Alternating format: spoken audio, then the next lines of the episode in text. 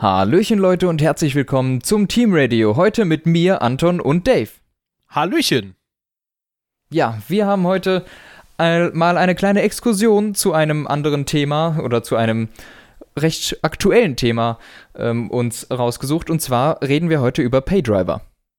Ja, der gute alte Paydriver, er ist geliebt, gehasst im Motorsport, geliebt von den Teams, die sie einsetzen, denn sie bringen Geld in die Kassen gehasst von den Fans, denn es heißt immer, die bösen, bösen Paydriver nehmen den guten, talentierten Piloten ihr Cockpit weg. Genau, das ist so die Standardphrase, sage ich mal, am Stammtisch und selbstverständlich hat die auch eine gewisse Berechtigung, denn es ist ja de facto so, dass es viele Nachwuchstalente gibt, die möglicherweise auch keinen Platz kriegen, weil ein Paydriver auf diesem Platz sitzt, weil der eben gutes Geld mitbringt. Ähm, unser aktueller Anlass dazu ist die Verpflichtung von Sergei Sirotkin bei Williams und denn die, diesem Mann wird nachgesagt, er sei ein Paydriver und darüber wollen wir jetzt reden. Erstmal, ist er es überhaupt? Zweitens, was hat das für Auswirkungen für den Sport? Ja, also Sergei Sirotkin, für alle Leute, die ihn eventuell noch nicht verfolgt haben, ist bereits seit einigen Jahren dann in der GP2 oder mittlerweile heißt es ja Formel 2 unterwegs gewesen, hat aber, glaube ich, im letzten Jahr sogar ausgesessen, wobei er ist zwei Rennen mitgefahren in Aserbaidschan. Und ähm, er hat sich ein paar Siege holen können. Er ist in den zwei Jahren, in denen er unterwegs war, beide Male Dritter geworden dann in der GP2 und das ist ja grundsätzlich erstmal nicht schlecht aber da denkt man sich, okay, in beiden Jahren gab es jeweils zwei Piloten, die dann doch einen Ticken besser waren. Und das waren im ersten Jahr äh, nicht Sergio van Dorn, sondern Stoffel van Dorn und Alexander Rossi. Und im zweiten Jahr waren das Pierre Gasly und Giovinazzi. Aber das auch schon tatsächlich relativ deutlich, vor allem bei Stoffel van Dorn im Jahr 2015. Und Sergei Sirotkin ist grundsätzlich jemand aus Russland und bringt da tatsächlich auch einige Sponsoren mit. Und wenn man sich diese ganzen Verhandlungen anschaut mit Williams, dann gab es natürlich auch noch einen zweiten Piloten, der da groß und hoch gehandelt wurde, nämlich Robert Kubica. Und ich glaube, bei dem gab es Gerüchte, dass die Sponsoren von Kubica eine Million pro Rennen zahlen wollen würden, wenn Kubica mitfahren darf. Und man hat ja. sich trotzdem für Sirotkin entschieden ich glaube, es waren sogar nicht nur die Sponsoren von Kubica, sondern es war tatsächlich sein Management selbst. Ähm, die Sponsoren von Kubica, die waren auch gut, gut dabei. Ich glaube, das äh, dürfte eine polnische Ölfirma gewesen sein, die er mitgebracht hätte. Jetzt kommt halt wahrscheinlich, was, was, was bringt eigentlich Sirotkin für einen Sponsor? Ich weiß es gar nicht. Wahrscheinlich auch einen russischen Ölspon Ölkonzern oder sowas. Ähm, aber du hast es eben gerade schon angeschnitten für mich geht jetzt erstmal die Frage, inwiefern ist Sirotkin eigentlich ein Paydriver? Äh, oder was ist die Definition von Paydriver? Ist ein Paydriver, also so sag ich, so, so würde ich sagen, ein Paydriver ist jemand, der primär nur den Platz beim Team bekommt wegen der Sponsoren. Dass das Geld die primäre Maßnahme ist. Ja, ich habe mal Jetzt, auf Wikipedia ja. eine Definition gefunden. Es gibt wow. sogar einen Artikel zu Paydriver zum Wort Rempeln gibt es keinen Wikipedia-Artikel, wollte ich mal gerade anmerken. Ein Paydriver, zu Deutsch Bezahlfahrer, ist ein Rennfahrer für ein professionelles Autorennteam, der durch eigene Sponsoren, Kontakte zur Industrie bzw. durch die Familie selbst Geld mit in das Team bringt, um den Betrieb des Rennstalls aufrechtzuerhalten. Im engeren Sinne wird dabei häufig davon ausgegangen, dass der angesprochene Fahrer ohne finanzielle Unterstützung keine Anstellung beim angesprochenen Team finden würde. Der letzte Satz untermauert so ein bisschen das, was du angesprochen hast, nämlich dass der primäre Aspekt einfach das Finanzielle ist. Mhm. Gut, ähm, und genau an dem Punkt muss ich mir immer überlegen, bei wem trifft das zu? Und ich bin mir nicht sicher, im Fall Sirotkin, ob das denn zustimmt, denn, äh, zutrifft, denn du hattest es gerade gesagt, er ist beide Male äh, Dritter geworden, in der GP2 war es damals noch. Ähm, und vor ihm waren jeweils äh, einmal Gasly und Giovinazzi und einmal war es Van Dorn und ähm, Rossi. Und jetzt überlegen wir mal ganz scharf nach, alle von den Vieren waren bereits in der Formel 1 oder sind es? Ja. Und ich finde, es ist dann kein so krasser Schritt, den Drittplatzierten dieser beiden Saisons als nächstes zu nehmen. Natürlich gibt es auch noch äh, andere von dieser Saison. Gut, aber sehen wir uns diese Saisons an, der Meister sitzt auch schon wieder in der Formel 1. Also das System funktioniert eigentlich mehr oder weniger wie es soll. Ähm, ich glaube nicht, dass Sergei Sirotkin einer der Großen sein wird oder wirklich viel reißen wird, denn er hat eine ganz ordentliche Junior-Karriere hinter sich. Er hat mehr oder weniger überzeugen können, auch in der GP2, finde ich. Ich finde, seine, er war jetzt keiner von denen, die in der GP2 schon, wo man sehen konnte, gut, da, da wird nichts draus, sondern er ist ja vorne mitgefahren. Er hat Siege geholt, er war P3 in der Gesamtmeisterschaft. Ich finde es ein bisschen harsch, ihn direkt als einen kompletten Paydriver abzustempeln. Ich glaube, wir sollten erstmal abwarten, was denn tatsächlich die Rennergebnisse zeigen. Wenn wir sehen, der ist deutlich hinter Stroll, dann können wir davon ausgehen, er ist ein Paydriver, denn Williams weiß genau, wie schnell der ist. Die hatten längst Tests mit ihm. Ja, also ich finde, dahingehend ist es halt ein bisschen besorgniserregend, weil er 2017 fast keine Rennen gefahren ist. Er ist, glaube ich, bei den 24 Stunden von Le Mans mitgefahren, in einem LMP2-Fahrzeug und zwei Rennen in der Formel 2. Aber nach 2016 ist er halt nicht mehr richtig im Motorsport aktiv gewesen, außer, und das kommt dazu, in der Formel 1 als Testfahrer. 2017 und 16 für Renault und 2014 für Sauber unterwegs gewesen und das ist ja schon durchaus beachtlich, beziehungsweise kann man schon davon ausgehen, wenn Renault so jemanden als Testfahrer einsetzt, dann wird er schon gewisse Qualitäten mit sich bringen, zumindest was das Feedback oder so angeht. Und jetzt hat sich Williams eben diese Personalie geholt und ich stimme dir zu, man muss erstmal abwarten, ob das ein guter oder ein schlechter Paydriver ist. Aber kommen wir vielleicht nochmal zu der Definition von einem Paydriver, weil mhm. auch da würde ich mir nicht so sicher sein, ähm, ob man da wirklich so klar abgrenzen kann. Denn wenn man sich das jetzt überlegt, man hat doch ähm, im Fall von Sirotkin jetzt Sponsoren, die im Hintergrund stehen. Im Fall von Kubica sind es von mir aus äh, das Management und die Sponsoren. Aber ist es nicht quasi egal im Endeffekt, ob die Talenteförderung, sagen wir mal jetzt durch irgendeinen Ölkonzern oder so stattfindet oder durch ein Rennteam, wenn du dich qualifizierst, dass Leute dich finanziell so stark unterstützen, dass dich auch dann im Endeffekt die Formel 1 Teams wollen, dann heißt es doch, dass du fahrerisch zumindest irgendjemanden, der bereit ist, in dich Geld zu investieren, überzeugt hast, damit du eben in eine hohe Rennklasse aufsteigst.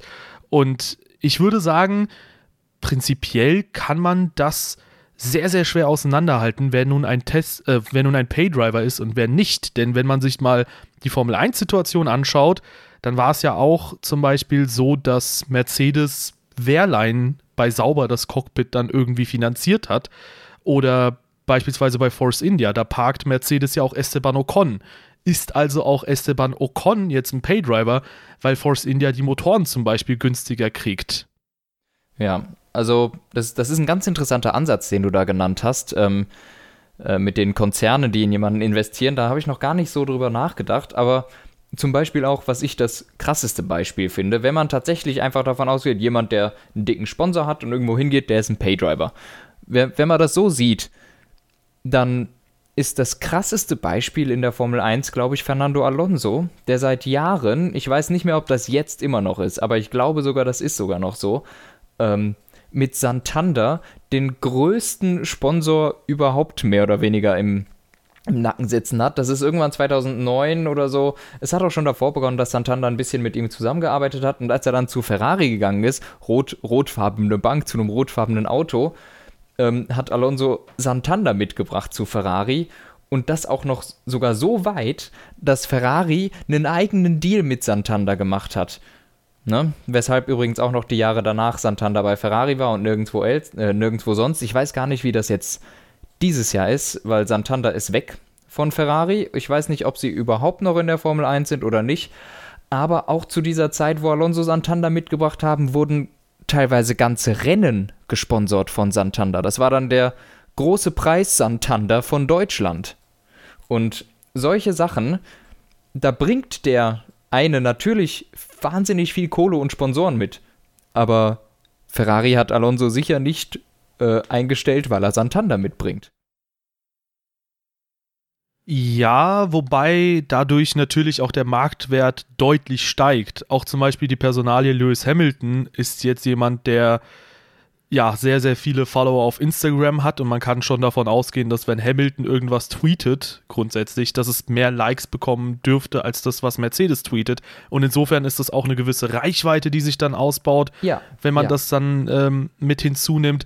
Also es gibt, glaube ich, viele Dimensionen, die den Marktwert eines Fahrers bestimmen. Und im Endeffekt würde ich sagen, ist es so eine Sache zwischen Angebot und Nachfrage. Zum einen hast du die Repräsentation nach außen, du hast die Publicity, du hast das Finanzielle und du hast das Fahrerische. Und ich glaube, all das spielt bei einem Fahrer mit rein, bei dem einen mehr, bei dem anderen weniger. Und im Endeffekt kommt der Fahrer zu seinem Cockpit.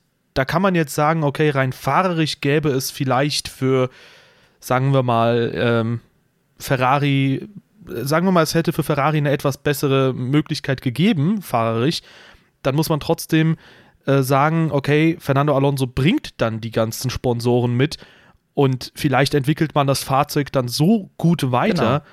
dass man äh, auf den etwas besseren Fahrer, wenn es denn einen damals gab oder gegeben hätte oder wie auch immer, ähm, ja, dass man auf den einfach verzichtet. Ja, das hast du jetzt schön als Beispiel vorangesagt und ich konkretisiere das Beispiel mal ein bisschen aktueller. Da mache ich jetzt auch nur eine ganz kurze Exkursion zu.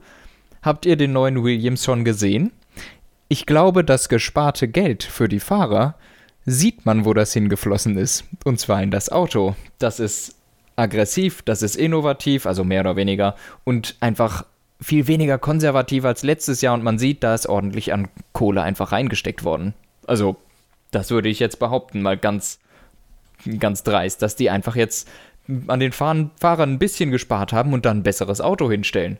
Was am Ende das Team weiter voranbringt, kann man nicht vergleichen, weil es gibt ja nicht zweimal das gleiche Team, das es andersrum macht. Ja, da bräuchten wir ein Paralleluniversum. Ich glaube auch, dass der neue Williams so ein bisschen der Einfluss von Paddy Lowe ist, durchaus, der da Definitiv. ja einfach hervorragende Arbeit schon bei Mercedes geleistet hat. Zu den neuen Autos werden wir aber auch in einem separaten Podcast nochmal kommen, sehr geehrte Damen und Herren, die da draußen zuhören. Denn ähm, wir wollten warten, bis alle Fahrzeuge präsentiert werden und dieses Thema nochmal vielleicht grundsätzlich in den Vordergrund rücken, bevor dann alle Autos jetzt noch präsentiert werden. Aber der Williams ist da schon ziemlich schick. Gehen wir aber nochmal vielleicht zur Historie von Paydrivern. Denn das ist ja ein Phänomen, das muss irgendwo hergekommen sein. Und wenn wir uns fragen, okay, warum gibt es die heutzutage, dann hat es irgendwo seinen Ursprung. Und das gar nicht mal so weit weg von dort, wo wir wohnen, nämlich in Österreich. Ja, ähm, du hast es vorhin tatsächlich äh, rausgefunden. Ich wusste das sogar durch den Rush-Film, glaube ich, auch schon, aber ich hatte es gar nicht so richtig interpretiert, weil man kommt da nicht drauf, man denkt da nicht dran. Aber realistisch betrachtet ist dieses Beispiel genau das. Und zwar geht es um den guten Herrn Niki Lauda. Ein dreimaliger Weltmeister, heutzutage eine absolute Legende, gilt immer noch als einer der größten Fahrer aller Zeiten.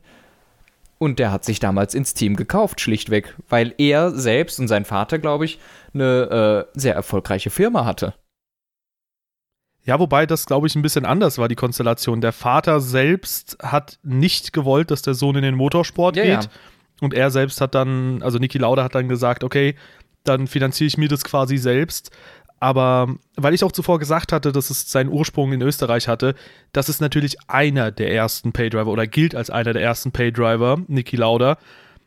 Natürlich ist er nicht der absolut erste, das kann man, glaube ich, nicht so richtig nachvollziehen, vor allem weil die Grenzen immer so hin und her verschwimmen. Aber ja, du hast es richtig gesagt. Niki Lauda hat sich damals das Cockpit gekauft. Rush, übrigens ein sehr toller Film, kann ich nur empfehlen. Und heutzutage ist er einer der besten Fahrer aller Zeiten tatsächlich. Ja, und ich glaube, dadurch sehen wir, bevor wir noch keine Leistungen gesehen haben, wirklich, kann man schwer den Fahrer beurteilen oder direkt einen Stempel aufsetzen, du bist ein Paydriver. Ne? Ähm, wir haben definitiv noch einen anderen Paydriver in der Formel 1 und zwar bei Alfa Romeo sauber sitzen. Ähm, ich habe ihn, glaube ich, lange verfechtet und bin auch immer noch der Ansicht, dass er nicht so schlecht ist, wie man ihn macht, aber Markus Eriksen ist seit vier Jahren oder so in der Formel 1 und wirklich überzeugt hat er noch nicht und er ist wirklich nur eigentlich nur noch wegen Sponsoren drin. Ich glaube nicht, dass er schlecht ist, aber er ist einfach nicht so gut wie seine Teamkollegen oder die anderen. Ja, das ist halt so, das Ding in der Formel 1 ist, glaube ich, kein Fahrer schlecht. Die können alle irgendwas, sind aber halt nur ein bisschen mehr oder weniger gut. Ich glaube, weil du das vorhin auch gesagt hast, den Stempel Paydriver aufsetzen. Ich glaube, das, da muss man ein bisschen differenzieren. Also ich würde sagen, Paydriver, das ist ja so ein negativ konnotiertes Wort. Damit verbindet mhm. man halt einfach was Schlechtes. Aber du kannst ja jemandem den Stempel Paydriver aufsetzen, aber trotzdem muss er ja nicht schlecht sein. Also wenn man jetzt, ich habe es ja vorhin mal kurz angeführt, wenn man jetzt Esteban Ocon nimmt oder von mir aus lass uns da in die hohen Sphären gehen, Lewis Hamilton nimmt, der halt seine ganze Social-Media-Reichweite dazu holt und dadurch auch einen gewissen Marktwert hat, wodurch überhaupt sein großes Gehalt dann zustande kommt bei Mercedes und der repräsentiert die Marke ja und so weiter und so fort. Auch Lewis Hamilton könnte man durchaus den Stempel aufsetzen, okay, mal angenommen, der wäre jetzt super unbekannt, vielleicht wäre er trotzdem in Mer im Mercedes aber eine Alternative, die dann mehr Social Media Follower hat und so weiter und so fort, die wäre dann vielleicht bevorzugt bei Mercedes gelandet. Und dadurch würde ich mhm. schon sagen, kann man sogar Lewis Hamilton dann den Stempel des Paydrivers aufsetzen, wenn man das weit interpretieren möchte. Ist halt nur die Frage, ist es jetzt was Schlechtes oder nicht? Und wie du schon gesagt hast, wenn sich der Fahrer beweist, dann ist es nichts Schlechtes. Und wenn man quasi den Erwartungen hinterherhinkt, dann gibt es da durchaus äh, Raum für Kritik. Ja, ja, genau. Ähm, das ist so ungefähr das, was ich damit meinte. Du hast es jetzt noch genauer beschrieben, glaube ich. Ähm, also, ja, wie, wie soll man das sagen? Paydriver, sie gehören irgendwie zum Sport dazu, denn finanziell ist es auch einfach eine sau, eine sau schwere Sache, in der Formel 1 zu bleiben. Es ist, ähm, unfassbar teuer, so ein Auto herzustellen. Es ist unfassbar teuer, über die ganze, um die ganze Welt zu reisen, die ganzen Leute anzustellen. Es schluckt einfach wahnsinnig viel Geld. Und Sponsoren und Fahrer, äh, beziehungsweise eigentlich nur Sponsoren, ist das, wo sie auch wirklich Geld bekommen können. Denn diesen Grundstock, was man von, von der FIA bekommt, ich glaube, das sind 36 Millionen Dollar, äh, damit kannst du in der Formel 1 nicht besonders viel an, anfangen und vor allem kriegst du die auch nur, wenn du schon seit zwei Jahren in der Formel 1 bist. Das heißt, so viel wie Haas hat die letzten zwei Jahre gar kein Geld von denen bekommen. Also diese 36 Millionen Dollar, die kamen einfach für Haas nicht rein. Ähm, nur so als Beispiel.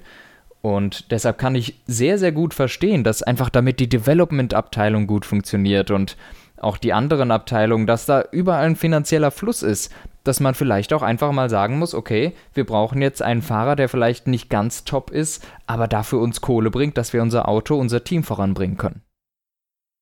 Ja, ich glaube, da muss man halt auch der Realität ins Auge blicken, dass halt die Formel 1 nun mal ein kommerziell erfolgreicher Sport ist. Und wenn man zum Beispiel im Fußball beobachtet, dass Leute für 222 Millionen den Verein wechseln oder so, das sind halt natürlich überall Wissenschaft, äh, nicht wissenschaftliche, sondern wirtschaftliche Interessen, die da vertreten werden. Und nichts anderes möchten Teams wie Red Bull zum Beispiel, deren Konzept es ja nicht primär ist, dass sie äh, quasi Getränke verkaufen, sondern das ist ein Marketingunternehmen oder Mercedes, die das als Marketing nehmen für ihre Automobile. Und es ist für jeden auch irgendwo. Ja, Ferrari auch, ja. Und ähm, es ist für jeden irgendwo ein gewisses Interesse da, weswegen man zum einen das bestmögliche Fahrzeug haben möchte, beziehungsweise, wenn man es einfach weiterdenkt, das bestmögliche Ergebnis haben will.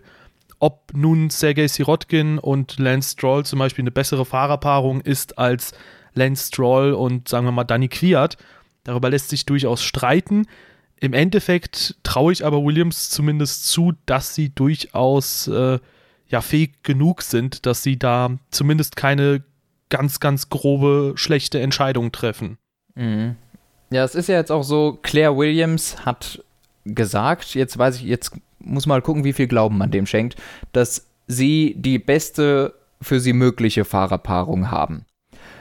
Die Alternativen zu Sirotkin wären gewesen Philippe Massa, Robert Kubica, Pascal Wehrlein und Danny Quert.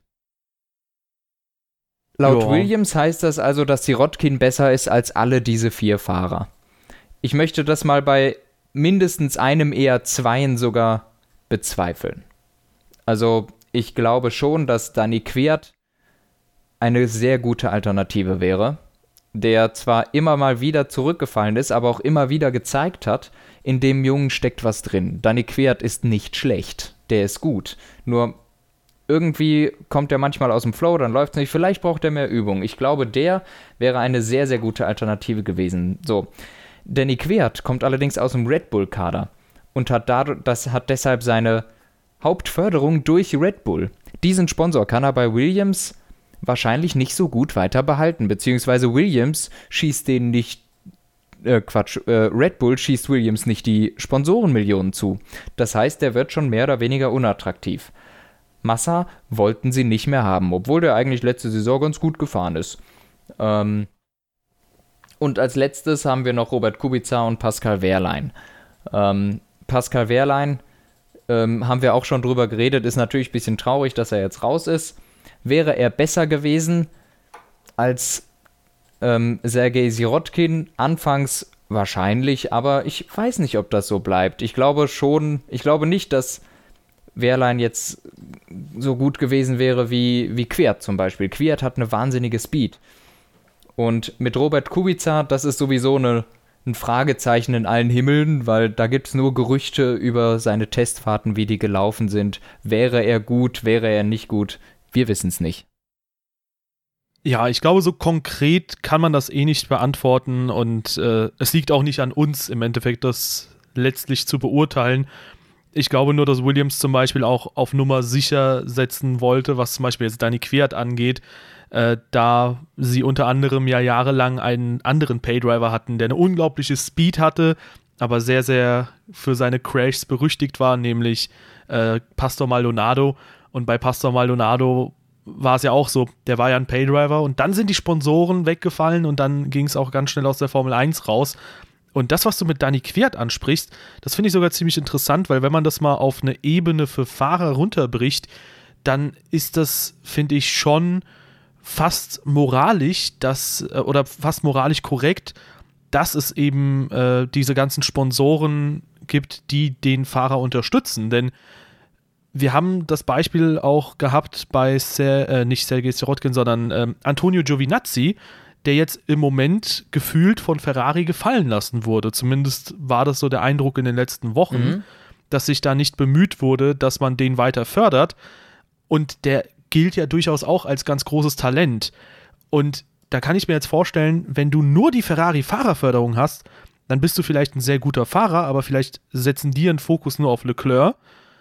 Und wenn du als Giovinazzi dann dastehst und keine Sponsoren hast, dann denkst du dir, Mist, ich bin ein sehr guter Pilot, nicht ganz so gut von mir aus wie Leclerc, aber trotzdem sehr guter Pilot. Und jetzt kriege ich kein Cockpit, weil ich keine Sponsoren habe.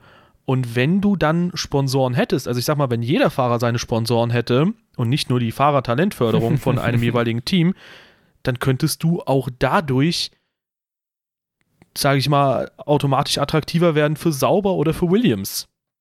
Ja, gut, klar dass wir spinnen das Ganze jetzt natürlich ein bisschen sehr weit, wenn wir sagen, alle Fahrer hätten die gleichen Sponsoren, dann geht es ja wieder nur noch eigentlich um die Qualität, aber ähm, so ist es ja eben nicht. Und ja. du sagst, es, es ist genau so, es sind jetzt eben solche Fahrer, die, die eine sehr individuelle Förderung bekommen haben, aber ohne die großen Sponsoren, die jetzt auch nichts kriegen. Ne? Ja, ich meine ja davor halt, ja. Nee, nee, ich meine ja nur, wenn er gewisse Sponsoren hätte, sodass er wenigstens ein wenig attraktiv wird, dann, äh, also wenn er nicht nur die Fahrerförderung gehabt hätte, oder von mir aus jetzt bei Dani Quiert, dann hätten die wesentlich größere Chancen. Also auch mit ja. einem oder zwei so, Sponsoren. Ja. Dann. Okay. Ja, das stimmt. Aber ähm, ich glaube, Dani Quert wäre zum Beispiel, wenn, wenn der aus Red Bull rausgeht oder wenn der zu Williams geht, dann hat der höchstens, wirklich höchstens, genauso wie Carlos Sainz noch auf seinem Helm ein Red Bull-Zeichen oder so. Aber niemals wird Red Bull an das Team was zahlen. Und das ist das Problem. Ja. Ja, insofern, ähm, da kann man aber auch durchaus hinterfragen, wäre es nicht ganz gut, wenn wirklich jeder Pilot zumindest ein, zwei Sponsoren quasi in der Hinterhand hätte, sodass es halt eben nicht nur darauf ankommt, oder zumindest irgendwas wie Social Media Präsenz oder so, damit es eben nicht nur darauf ankommt, dass dich dein aktuelles Team unterstützt oder eben nicht unterstützt und du ganz schnell wieder fallen gelassen werden kannst. Pascal Wehrlein ist auch so ein Beispiel. Wenn der außer der Mercedes-Förderung noch ein, zwei Sponsoren hätte, dann hätte es sich Mercedes äh, Williams ja. zweimal überlegt, ob er nicht den Mercedes-Talentfahrer nehmen möchte. Ja, stimmt, genau, genau so ist es. Pascal Wehrlein ist komplett angewiesen gewesen und auch immer noch auf die Unterstützung von Mercedes. Ähm, das heißt, er kann jetzt eigentlich überall rumgeschoben werden von Mercedes, weil er, er hat nicht die Chance, mehr, also er hat eigentlich nicht die Chance von sich selber aus, irgendwo einen Platz zu kriegen, weil, und, und zwar zu sagen, so, hallo, ich bin Pascal Wehrlein, das sind meine Sponsoren, das bringe ich mit, äh, außerdem mein fahrerisches Talent und das und das, sondern er ist vollkommen darauf angewiesen, auf Mercedes, weil er sonst zu wenig mitbringt. Und das heißt, es wird so sein, dass der jetzt von Serie zu Serie rumgeschubst wird. Also, das hatten wir schon mal angesprochen. Der, der fährt jetzt nächstes Jahr DTM, dann übernächstes Jahr fährt er vielleicht Formel E, dann macht er mal das. Der wird jetzt einfach rumgeschoben, weil er durch eben die Fe das Fehlen von Sponsoren sonst keinen Platz kriegt. Ja, in der Situation kann man sagen, Mercedes sitzt einfach am längeren Hebel und wenn sie ihn in Serie A oder B lieber haben, dann wird er da auch entsprechend positioniert. Das muss jetzt nichts Schlechtes sein. Ich glaube, Pascal Wehrlein ist nicht unbedingt sehr unzufrieden mit seinem Leben, denn ich meine, er hat eine DTM-Meisterschaft gewonnen und ist immer noch in einem Beruf unterwegs, wo wir beide von träumen könnten. Aber ja. es ist trotzdem nicht so, wie er es optimal hätte haben können, denn wenn du da ein, zwei Sponsoren hast, wie gesagt, da hast du eine ganz andere Verhandlungsposition. Ja, das stimmt. Für, für ihn persönlich er kann jetzt wieder um Siege kämpfen. ja, also ist, ist ähm, in was. der DTM sitzt er nicht in einem unterlegenen Auto. Es ist zwar deutlich langsamer als sein Sauber, äh, aber er kann vorne mitfahren, weil das da eigentlich jeder kann, so mehr oder weniger jedenfalls. Das ist schon mal ein Schritt nach vorne, sehen wir es doch positiv. Ja, auf jeden Fall. Okay, aber ich glaube, diese Situation rund um Williams, die haben wir jetzt schon sehr, sehr klar äh, formuliert. Ja gehen wir vielleicht noch mal ein bisschen zurück in die Historie und schauen noch mal, wen wir außer Niki Lauda noch so da finden. Und zwar möchte ich da speziell auf einen Piloten aus.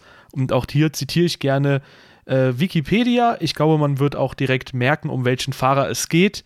Um keinen geringeren als den wahrscheinlich berühmtesten Formel-1-Fahrer aller Zeiten.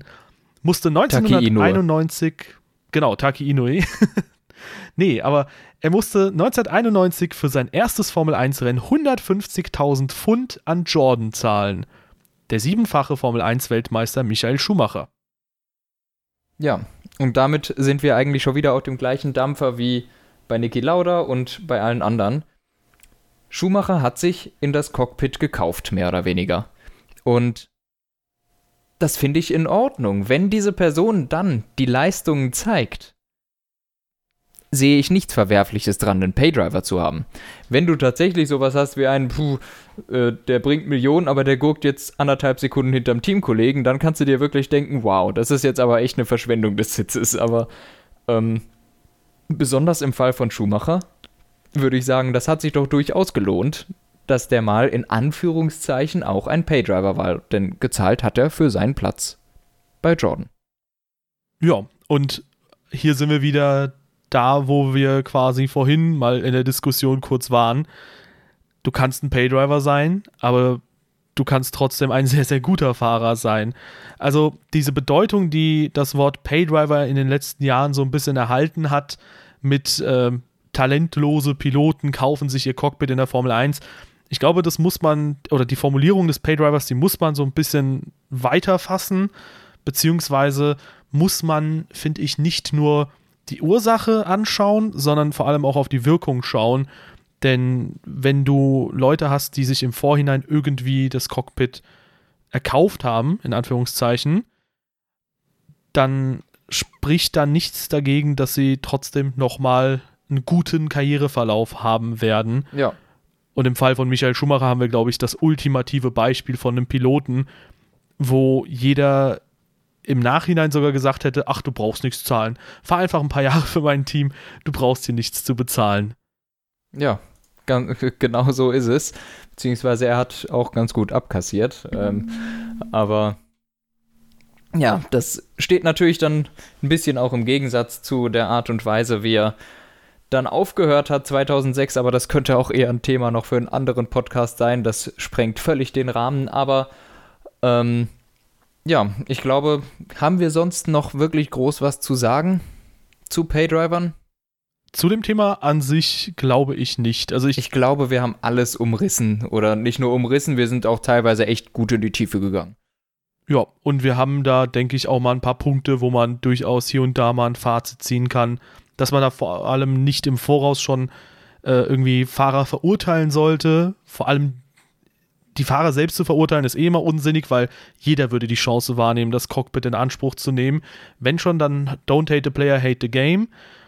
Aber auch da würde ich sagen, es ist nun mal etwas, was erforderlich ist für die Teams. Die müssen sich irgendwie finanzieren da hängen unzählige Arbeitsplätze mit dran.